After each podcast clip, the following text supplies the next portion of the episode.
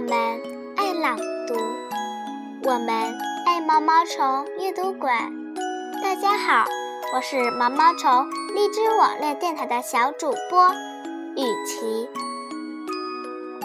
亲爱的朋友们，昨天我们知道了小女孩有双非常美丽的眼睛，可是那是一双生了病的眼睛，小女孩非常忧伤。他会怎样做呢？接下来又会发生怎样的故事呢？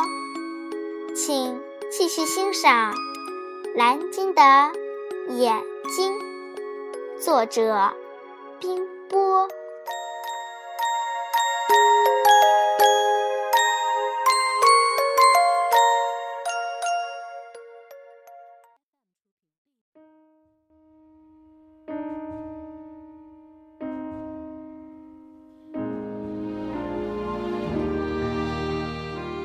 个世界的光亮和色彩，在他眼中，一天比一天显得模糊。最后，他将投入永远的黑暗中。我还小啊，女孩嘴唇颤抖着，睫毛上闪着泪珠。那泪珠比他的瞳仁更晶莹。到海边去吧，听着浪声，看看海。以后你听到浪声，就会和看见海一样了。爷爷是这么对他说的。爷爷是村里最有威望的老渔民。咸味的海水浸了他一辈子，腥味的海风吹了他一辈子。现在他的浑身骨头都锈了，不能出海了。爷爷爱海，当一切从眼里消失的时候，唯有海是要永远。记住的，女孩虔诚地望着黑茫茫的大海。大海啊，给我的眼睛一点光明吧。